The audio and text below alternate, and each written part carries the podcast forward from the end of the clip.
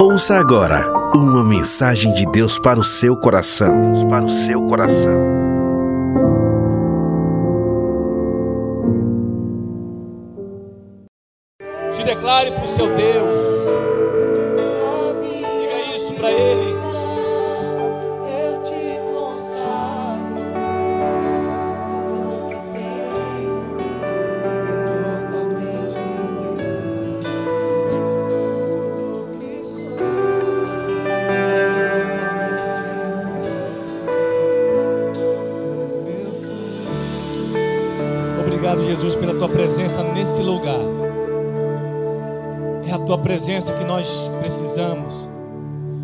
Tua presença que faz diferença, que faz toda a diferença na noite escura.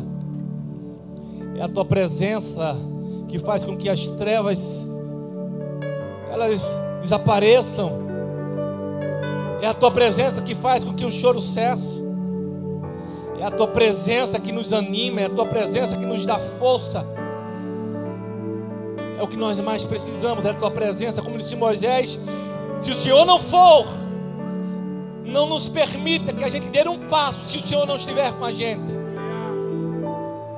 Não nos deixe caminhar longe do Senhor. Nós dependemos do Senhor para tudo. Nós precisamos do Senhor e eu preciso do Senhor. Eu preciso da tua graça, eu preciso do teu favor. Para que por bondade, graça, misericórdia, o Senhor fale à tua igreja, ao teu povo. Que o teu nome seja glorificado, exaltado, honrado nesse lugar. Que haja cura, que haja salvação, que haja transformação. Faz aquilo que está no teu coração, Deus. Em nome de Jesus eu te peço. É a tua palavra. E a tua palavra ela jamais voltará vazia, mas que ela possa alcançar, alcançar o coração dos teus filhos nessa noite. No nome de Jesus. No nome de Jesus eu te peço, humildemente. Me usa para a glória do teu santo nome. E fala conosco, Deus. Fala conosco. Fala conosco. Se você quer ouvir Deus continuar falando com você, diga amém. Você pode se assentar. Graça e paz de nosso Senhor Jesus Cristo para você que está aqui e para você que está em casa nos acompanhando. Abra a sua Bíblia e deixe, deixe-a aberta no Evangelho de João, capítulo 11. Se alguém descobrir onde colocaram o controle desse ar-condicionado, em nome de Jesus, encontre-o.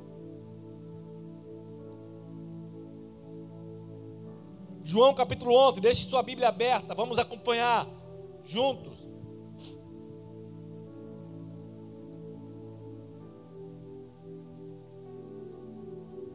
Havia um homem chamado Lázaro, ele era de Betânia, do povoado de Maria e de sua irmã Marta. E aconteceu que Lázaro ficou doente. Marta, sua irmã, era a mesma que derramara perfume sobre o Senhor e lhe enxugara os pés com os cabelos. Então as irmãs de Lázaro mandaram dizer a Jesus: Senhor, aquele a quem amas está doente. Ao ouvir isso, Jesus disse: Essa doença não acabará em morte, é para a glória de Deus, para que o Filho de Deus seja glorificado por meio dela. Jesus amava Maria, a irmã dela e Lázaro. No entanto, quando ouviu falar que Lázaro estava doente, ficou mais dois dias onde estava. Depois disse aos seus discípulos: Vamos voltar para a Judéia. Então os discípulos disseram: Mestre, há pouco os judeus tentaram apedrejar-te, e ainda mesmo assim o senhor quer voltar para lá? Jesus respondeu: O dia não tem doze horas? Quem anda de dia não tropeça, pois vê a luz deste mundo. Quando anda de noite, tropeça, pois nele não há luz. Depois de dizer isso, prosseguiu dizendo-lhes: Nosso amigo Lázaro adormeceu, mas vou até lá para acordá-lo. Seus discípulos responderam: Senhor, se ele dorme, então vai melhorar. Jesus tinha falado de sua morte, mas os seus discípulos pensaram que ele estava falando simplesmente do sono. Então Jesus, de maneira clara, lhes falou: Lázaro morreu. E para o bem de vocês, estou contente por não ter estado lá, para que vocês creiam. Mas vamos até ele. Então Tomé, chamado Dínamo, disse aos outros discípulos: Vamos também para morrermos com ele. Depois a gente continua. O texto começa dizendo que Marta, Maria e Lázaro são amigos de Jesus. O verso 5 diz que Jesus amava Marta, Jesus amava Maria e Lázaro. E a gente percebe aqui que havia um relacionamento íntimo aqui, de amizade, entre Jesus e esses três irmãos. E Lázaro fica enfermo, o amigo de Jesus. E elas então decidiram mandar um recado para Jesus. A história é muito conhecida, todos nós acredito que conhecemos essa história. E o recado que elas mandam é o seguinte: está enfermo aquele a quem tu amas. Elas não disseram assim: está enfermo aquele que te ama. Mas o recado era: Lázaro, que o Senhor ama, aquele a quem tu amas, está enfermo. Elas não estão enfatizando aqui o amor de Lázaro por Jesus. A ênfase aqui está no amor de Jesus por Lázaro. Lázaro está morto e vai ressuscitar. E uma coisa que a gente pode aprender já no início aqui é que a razão maior do milagre não é o meu amor por Deus.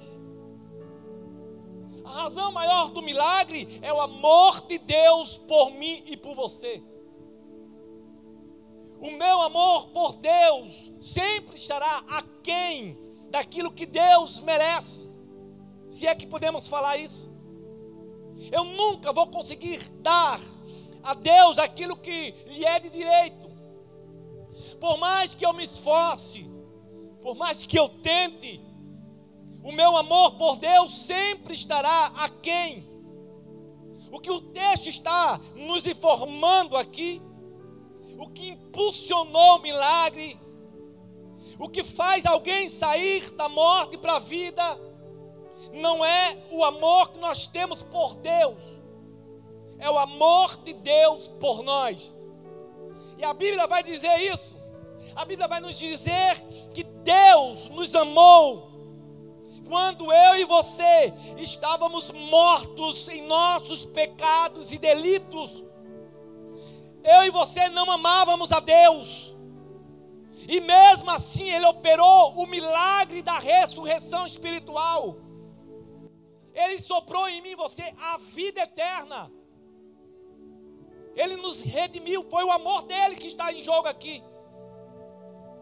Nós éramos pecadores, inimigos de Deus, e Deus decidiu nos amar, quando não havia razão para nos amar. E o que tem isso a ver comigo, Alex? Sabe por que vai ter milagre na sua vida? Sabe por que vai ter milagre na sua família? Porque Deus ama você. Por mais que você não consiga expressar o seu amor na totalidade que você queria entregar, entenda isso. O amor de Deus por você é muito maior do que o seu amor por Ele. Vai ter milagre na sua vida, vai ter vitória na sua família, porque Deus ama você.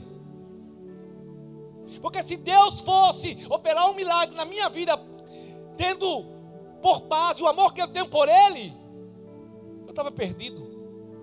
Mas porque Ele me ama, porque Ele te ama, Ele libera uma palavra, Ele, Ele libera o um milagre. Então Marta e Maria mandam um recado para Jesus. Olha, Jesus está enfermo, aquele a quem tu amas. O verso 6 diz que Jesus ouviu isso. Jesus escutou o recado, Jesus ouviu o recado e ainda assim ficou dois dias no lugar que ele estava. Depois de dois dias, versos 7, 8 e 9, Jesus olha para os seus discípulos e Jesus diz: Vamos para Jerusalém. Verso 7.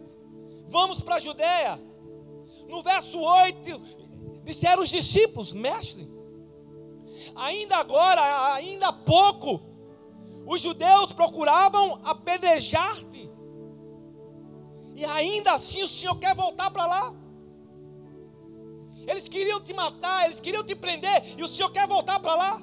Verso 9: Jesus respondeu: Não tem 12 horas o dia? Se alguém andar de dia, não tropeça, porque vê a luz deste mundo. Mas se andar de noite, tropeça, porque nele não há luz. Lázaro, amigo de Jesus, alvo do amor de Jesus, está enfermo. E a notícia chega para Jesus: olha, aquele a quem tu amas está enfermo. Jesus, depois que ele ouve o recado, ele fica ainda dois dias no mesmo lugar que ele está. Agora preste atenção. A Bíblia diz que alguém sai do lugar onde Lázaro está. Porque o texto diz que Marta e Maria mandaram um recado para Jesus. E se elas mandaram o recado, não foram elas que foram até Jesus, alguém foi lá entregar um recado por elas. Então, quando o mensageiro sai de Betânia, Lázaro está enfermo. E quando o mensageiro chega até Jesus, Jesus está distante de Betânia. E quando ele chega lá, ele diz: Aquele a quem o Senhor ama está enfermo. A situação era essa: quando ele sai, o homem está enfermo. E Jesus diz para ele: Fala para elas que não é para a morte.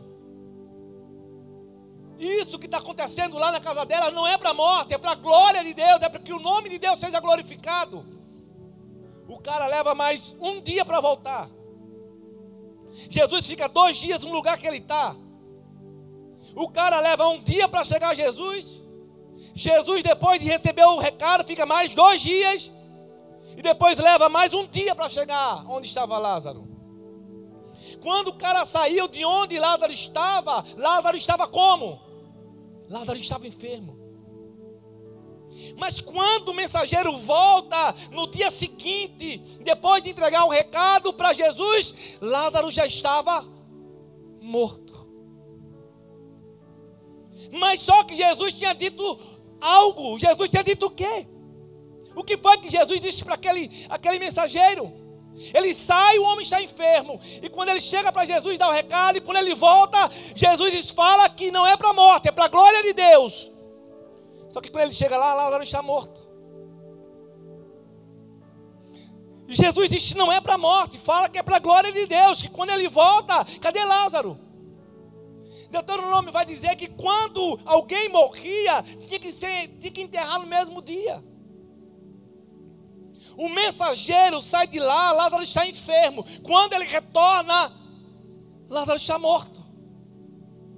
Vocês conseguem perceber no texto, de repente, o que poderia estar acontecendo com Marta e Maria? A, a ansiedade de esperar o que Jesus tinha falado para entregar para elas. O recado, o que foi que Jesus disse? Será que ele está chegando? E Marta e Maria perguntam: o que foi que Jesus falou para você? Diga logo o que foi, o que foi. Mulher sempre ansiosa, né? Se eu disser para Kelly, eu tenho umas para dizer para você. Ela diga logo, não, depois eu lhe digo. O que foi que Jesus disse? Qual é a mensagem dele? O que ele disse a respeito do meu irmão?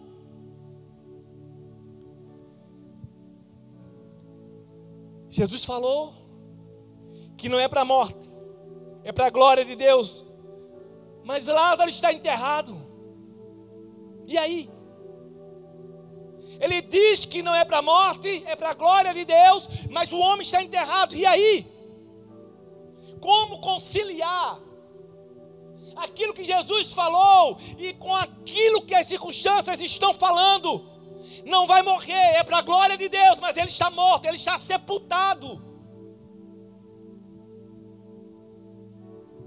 Deixa o Espírito Santo ministrar o seu coração.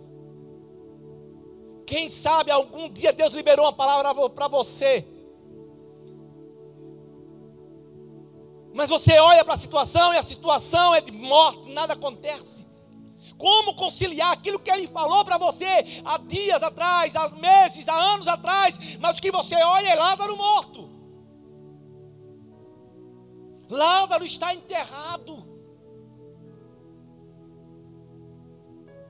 Eu tinha 13 anos de idade. Quando alguém liberou uma palavra para mim e disse que dos quatro, um será pastor. 13 anos de idade. Eu vou fazer 42. Quando ele promete, ele cumpre. Não importa o que vão dizer, não importa o que as circunstâncias estão dizendo. Se ele disse que não é para a morte, é para a glória de Deus, vai ressuscitar, vai dar certo, vai acontecer. Lázaro está enterrado. Lázaro está sepultado, Lázaro está morto, e agora eu mudo a mensagem por causa das circunstâncias? ou eu continuo crendo naquilo que ele falou. Eu tiro a palavra profética da minha boca por causa das circunstâncias, ou eu continuo acreditando porque ele falou que vai acontecer. Lembra de Abraão? Abraão, meu filho, na primavera eu vou voltar até você e sua mulher Sara terá um filho. Os dois eram velhos, irmãos. Boquinha de maracujá. E quando não havia esperança, quando não havia jeito, Deus disse: na primavera, no meu tempo, eu vou voltar. E você vai ter um filho. O tempo passava e nada de filho. O tempo passava e nada de Sara a barriga crescer, nada de Sara enjoar, nada de um desejo como conciliar aquilo que ele fala e aquilo que as circunstâncias estão dizendo. Ele diz que eu vou ter um filho, mas minha mulher não cresce a barriga, minha mulher não enjoa, minha mulher não vomita, a barriga não cresce. Mas a Bíblia diz que Abraão creu contra a esperança. É provável que tenha alguém aqui. Lembra do mensageiro? Ele sai o Lázaro está enfermo. Quando ele volta, o Lázaro está morto. Entenda o que eu vou dizer. É provável que aqui tem alguém que vai sair do culto. E a situação vai estar um pouco pior de quando você deixou. Quando ele sai para avisar Jesus, o Lázaro está enfermo. Mas quando ele volta, o Lázaro está morto. Talvez tenha alguém aqui que vai para o trabalho amanhã e a situação vai estar um pouco mais complicada do que quando você deixou.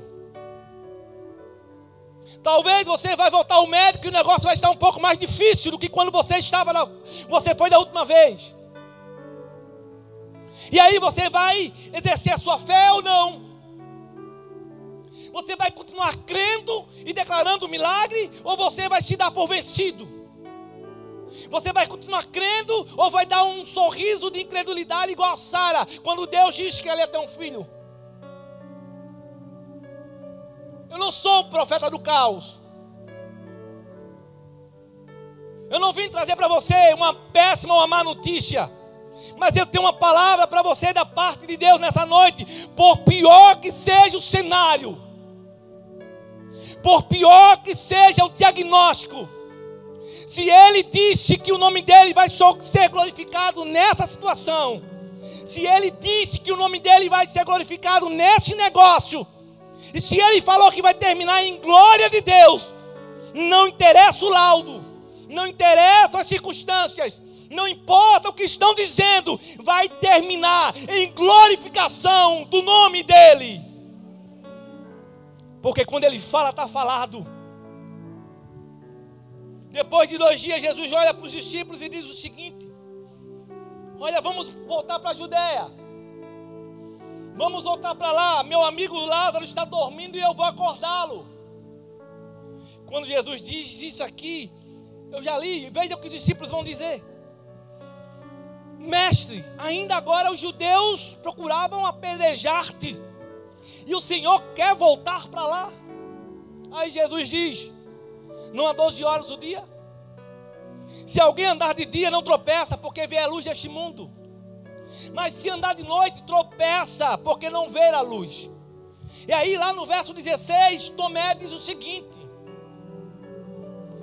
Vamos nós também, para morrermos, para morrermos com Ele. Resumindo isso aqui, Jesus vai se vira para os discípulos. Depois de dois dias, ele diz assim: Vamos voltar lá. Vamos voltar para a Judéia. Eu vou ressuscitar meu amigo Lázaro.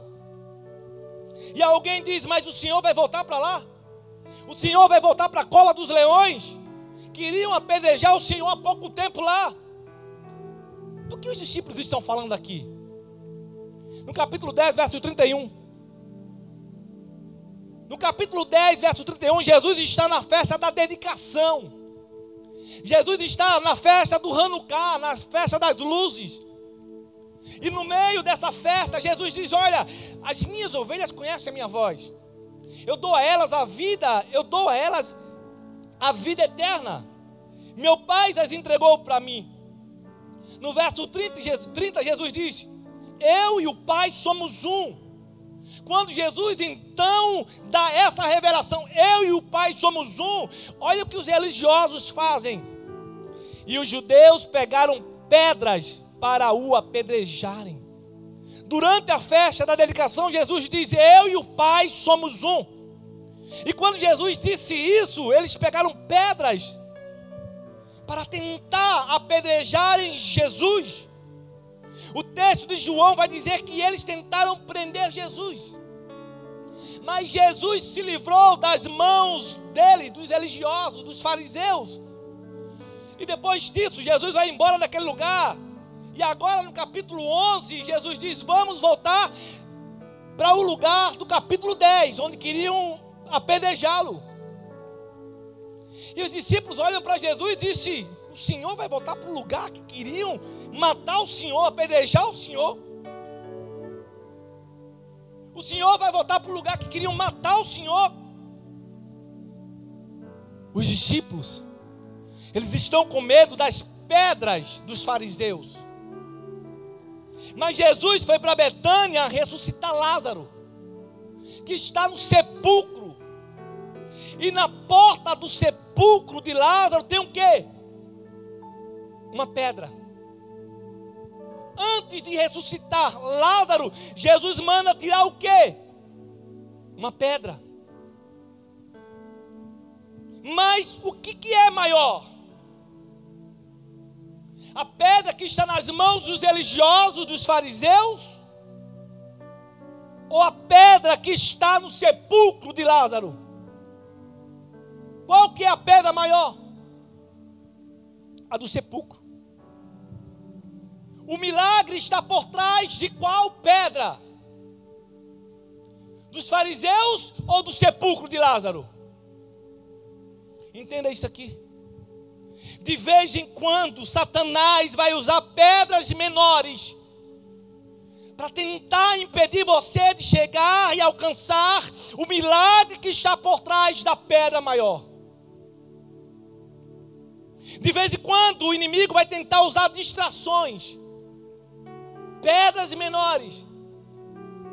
É aquela palavra que vai te ofender. É aquela palavra que vai te machucar, que vai doer é aquele gesto, é, é aquele desdém, é alguém que vai te preterir, é uma dificuldade que vai surgir aqui e ali, e isso são só pedras menores que o inimigo está querendo usar para impedir você de chegar no milagre que está por trás da pedra maior que está lá na frente.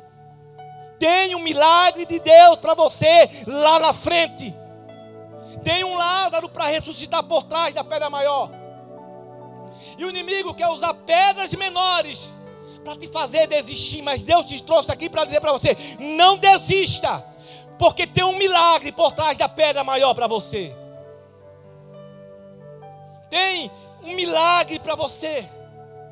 Tem uma palavra de Deus para você nessa noite aqui. Pedra menor alguma vai te impedir de viver o milagre da pedra maior que está lá na frente. Talvez você veio para cá hoje triste por causa dessas pedras menores que eu acabei de falar. E Deus te trouxe aqui, Deus te colocou aí na internet para você ouvir o que Ele tem para você, dizendo assim: ei, ergue essa cabeça, não se preocupe com isso porque essa pedra não vai te parar. Tem algo maior para acontecer na sua vida lá na frente. Não desista, meu irmão, não desista, minha irmã, por causa dessas pedras menores. Então Jesus olha para os discípulos e diz: Lázaro está dormindo e eu vou lá acordar ele. Mas os discípulos não entendem porque Jesus está usando uma linguagem, uma figura de linguagem. Jesus diz: Lázaro está dormindo e eu vou acordá-lo.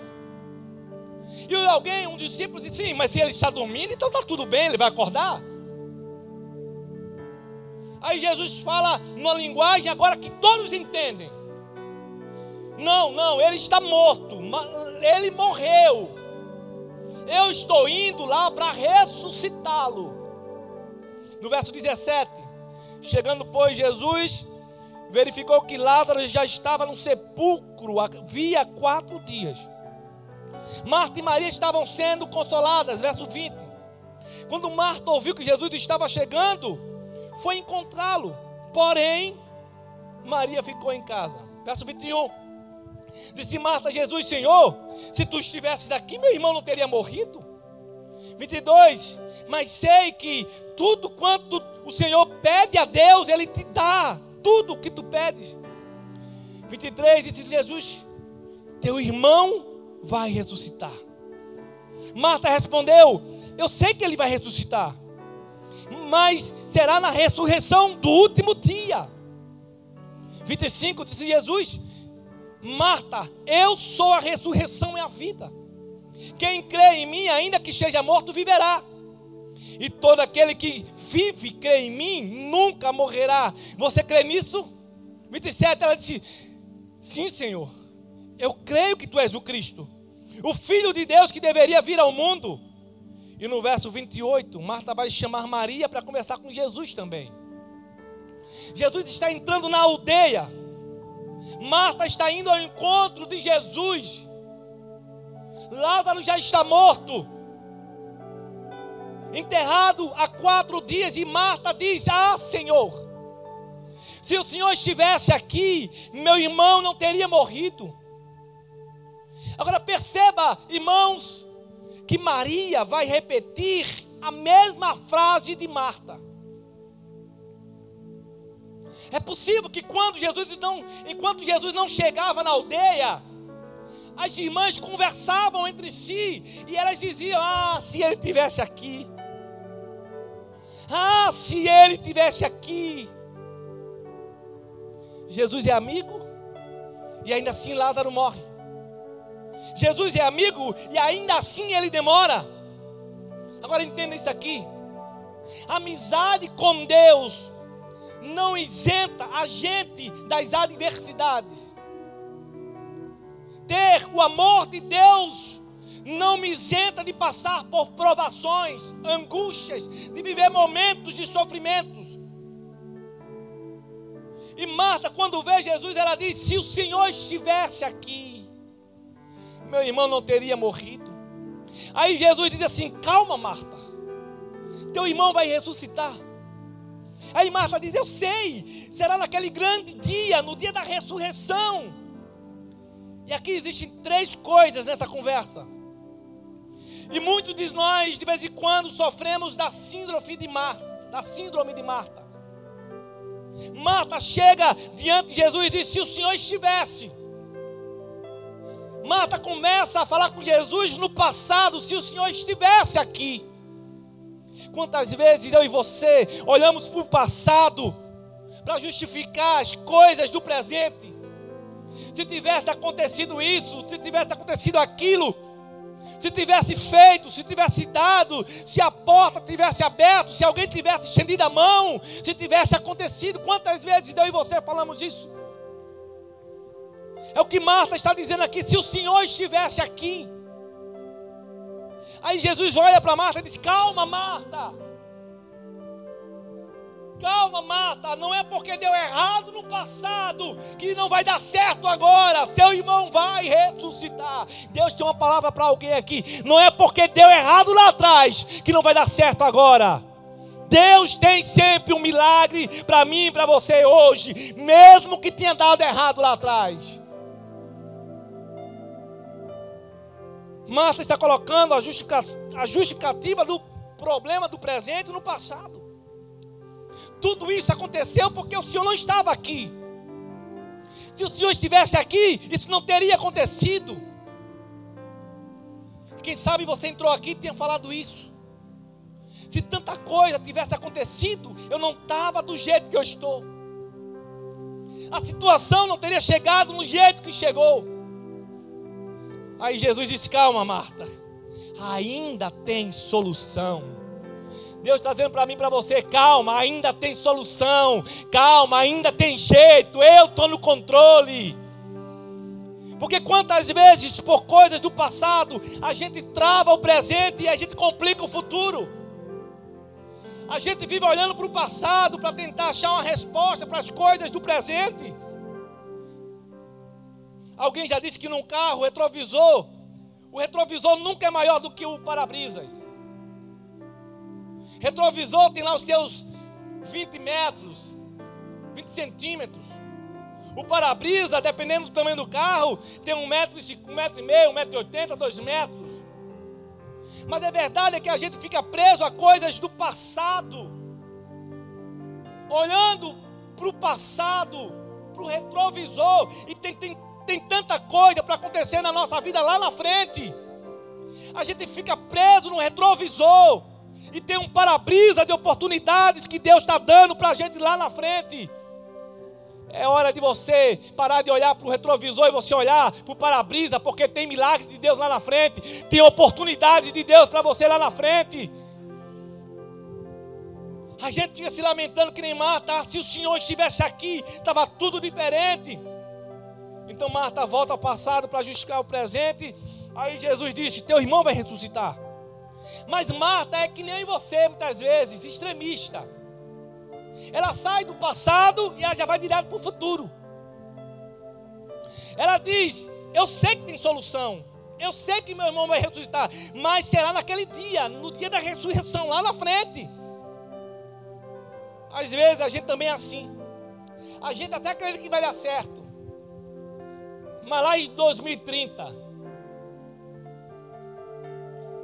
A gente sai do passado e joga para o futuro as soluções. Marta está querendo dar aqui para Jesus uma de teóloga. Ela está falando do dia da ressurreição. Eu sei que vai ressuscitar, Senhor. Será no dia da ressurreição. Tem um dia, Senhor, que todo mundo, todo cristão, todo crente vai ressuscitar. Todos aqueles que te amam vão ressuscitar. Eu sei disso. Aí Jesus olha para Marta e diz: Marta, você não entende nada de teologia. Por que, Senhor? Porque ressurreição aqui, Marta, não é um dia. Essa ressurreição que eu estou falando para você não é um dia, Marta. Essa ressurreição é uma pessoa.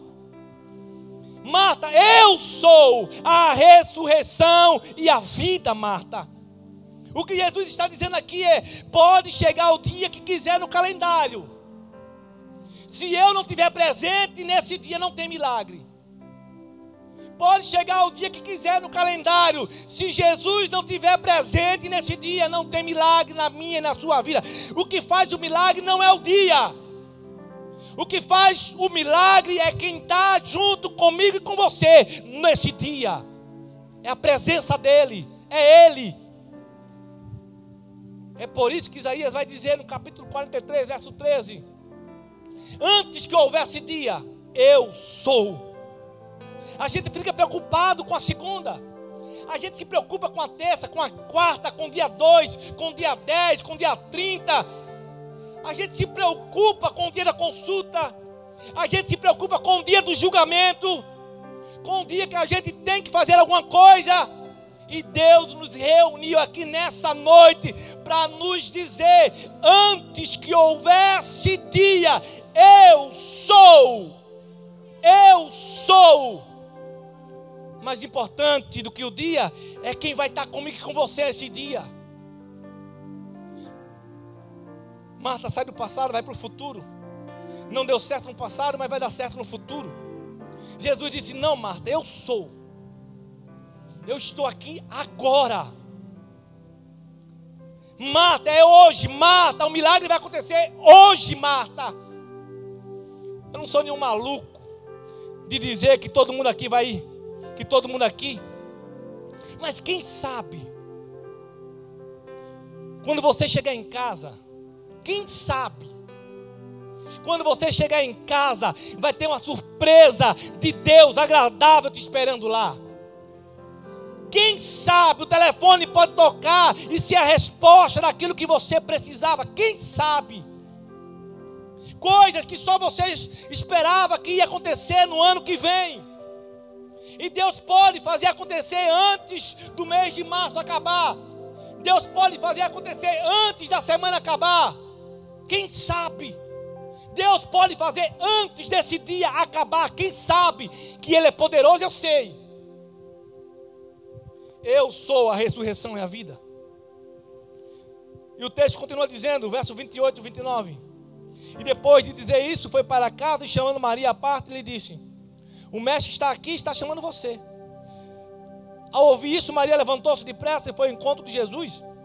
Os judeus, quando viram que Maria se levantou, foram atrás dela, porque acabavam que ele ia para o sepulcro.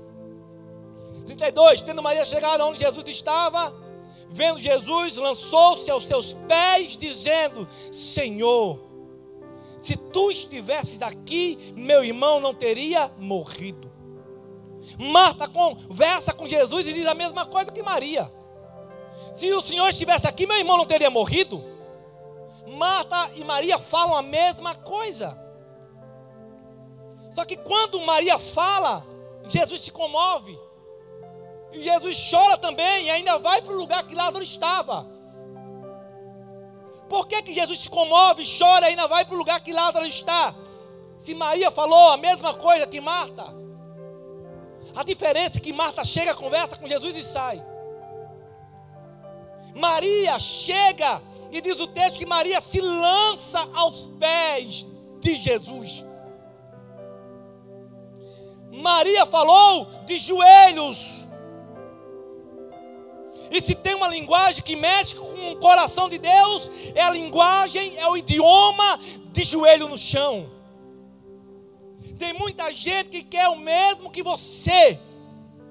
Tem muita gente que quer a mesma coisa, o mesmo que você, mas por causa do seu joelho no chão, o seu rosto no pé, no pó, muita coisa vai acontecer na sua vida que não vai acontecer na vida de outros.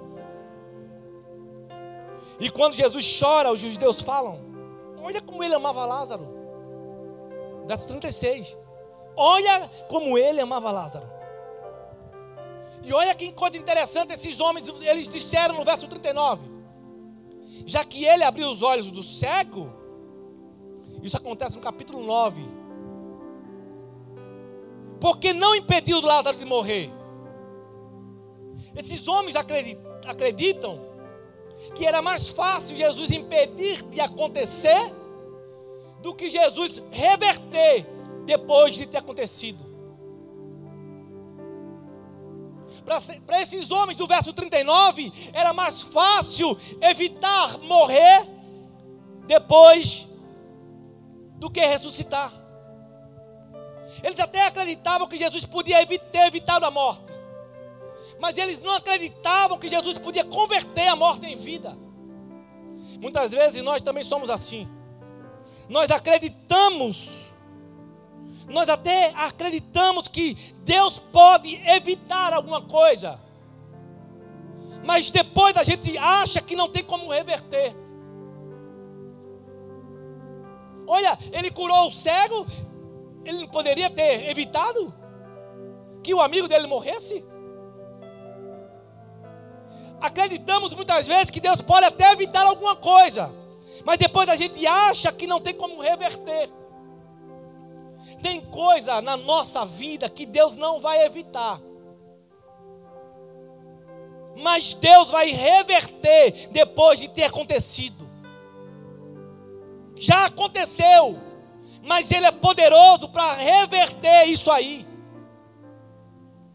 Eu acredito que Deus vai reverter coisas que já aconteceram. Quem sabe você está se lamentando, chegou aqui se lamentando. Por que, que o Senhor permitiu isso acontecer? Por que, que o Senhor permitiu que isso chegasse até, até esse, esse ponto? Porque Ele não evitou. Porque Ele permitiu isso? Porque Ele permitiu aquilo? E Ele te responde: Eu permiti acontecer, mas agora, pelo meu poder, eu vou reverter o quadro. Eu permiti, mas eu vou transformar a morte em vida. Eu vou transformar a maldição em bênção, a porta fechada em porta aberta. Porque Deus pode reverter essa situação para a glória de Deus Pai.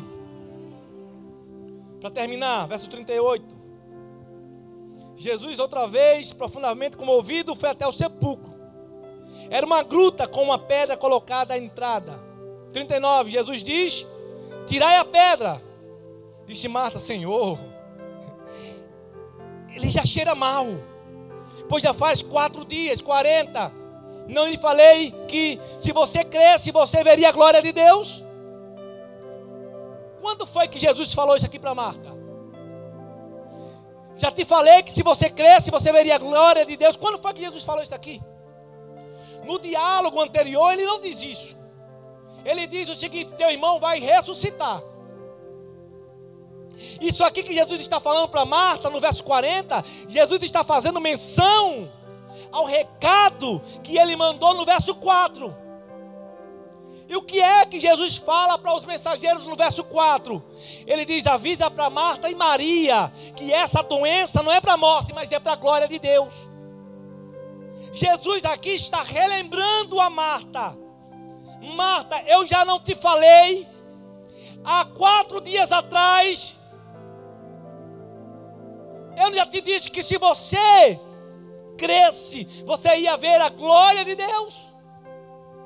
Tirai a pedra. Mas Marta diz: Mas está cheirando mal. Se tirar a pedra, vai feder muito aqui. 41.